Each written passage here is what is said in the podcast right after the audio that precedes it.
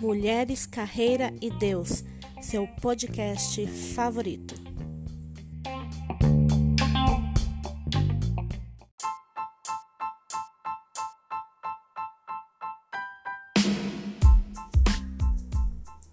Olá, tudo bem? Como que você está se sentindo hoje? Aqui é a Karina Vieira, sou coach de carreira, ajudo pessoas a sentirem-se realizadas profissionalmente.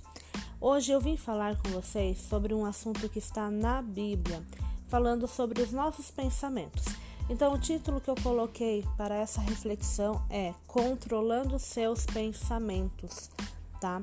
É, em Isaías 10, verso 15, eu estava lendo esses dias, nos diz assim: Mas será que o machado pensa que é mais importante do que o homem que o usa?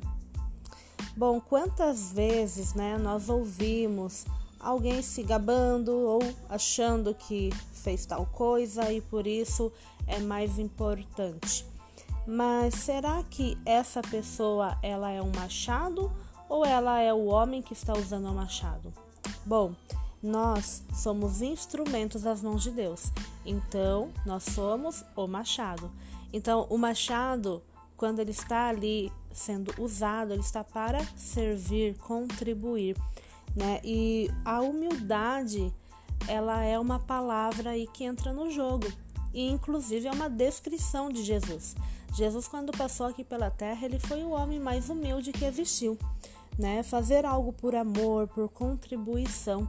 E Jesus ele se sacrificou, né? Se renunciou para nos salvar, para contribuir com a humanidade. E ele fala que ele veio aqui para nos servir. Então, é, a gente às vezes acha, né? Fica aí se achando os machados, mas na verdade é, o machado é útil, claro, só que quem está manuseando é mais importante. Nesse caso, Deus, né? O nosso Criador. E muitas vezes também a humildade ela exige renúncia do nosso eu, assim como Jesus renunciou. E o que é renúncia do eu? É renúncia de comportamentos, né? Que podem magoar a Deus, magoar as pessoas que estão próximas a gente, né? Ou desrespeitar alguém, né? E Hebreus 12, verso 2 diz o seguinte: Em troca da alegria que lhe estava proposta, Jesus suportou a cruz. Então ele preferiu é, renunciar o eu, preferiu servir a nós, contribuir com a humanidade, do que ter a própria alegria, né? Então, para nós sermos humildes é, e sermos instrumentos nas mãos do Senhor, nós precisamos deixar o quê? Que Deus ele dirija a nossa mente, dirija nossas vidas. Provérbios 21, verso 1 diz assim: Para o Senhor Deus controlar a mente é tão fácil como dirigir a correnteza de um rio. E se você pensa que consegue sozinho, cuidado, né? Porque nossos pensamentos dirigem nossas vidas.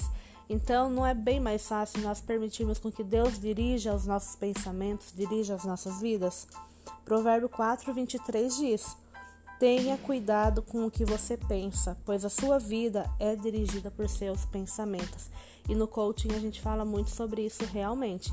É, não são as circunstâncias ali que vão falar se sua vida vai dar certo ou não, são as suas decisões. E as decisões são comandadas por seus pensamentos, né? A gente ouve muito falar de autossabotagem, né, de autocrítica e são pensamentos, pensamentos que limitam a gente, não deixam a gente é, viver aquilo que Deus planejou para nós. Bom, meu conselho que, que é aqui, né, que é para você ore sobre isso, pedindo para Deus, né, conduzir seus pensamentos para tudo que é verdadeiro, digno, correto, puro, agradável e decente. Igual está lá em Filipenses 4:8, quando Paulo fala, né, para as pessoas, e que as minhas palavras e os meus pensamentos sejam aceitáveis a ti, né? Essa deve ser nossa oração. Está em Salmos 19:14, uma oração assim, olha: que as minhas palavras os meus pensamentos sejam aceitáveis a ti, ó Senhor Deus, minha rocha e meu defensor. Então que você busque na Bíblia, na palavra de Deus, né? é, pensamentos de paz, não de mal, né? Pensamentos verdadeiros, dignos, corretos, puros, agradáveis, decentes aos olhos de Deus. E que você consiga sempre estar ali próximo de Deus, pois Ele é seu defensor, é sua rocha, né? Ele quer o seu bem. E tire todos os pensamentos ruins que tiver na sua mente. Controle seus pensamentos. Eu sei que controlar é uma palavra forte, mas é assim, busque alternativas de você conseguir mudar seus pensamentos, mudar a maneira de pensar. E se precisar, peça ajuda, certo? Então, espero que tenha gostado da mensagem de hoje. Fiquem com Deus e um forte abraço.